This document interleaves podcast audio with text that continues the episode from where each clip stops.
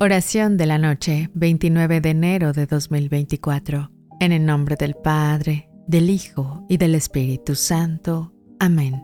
Misericordioso Jesús, en la quietud de esta noche, te pedimos que traigas tu paz a nuestros corazones. Extiende tu mano tranquilizadora sobre cada miembro de mi familia. Calma nuestras inquietudes, miedos o cualquier ansiedad que hayamos enfrentado durante el día que tu serenidad y tu amor llenen cada rincón de nuestra casa, proporcionándonos un refugio seguro y pacífico. Protege nuestros sueños y nuestro descanso para que podamos despertar renovados y fortalecidos en tu gracia.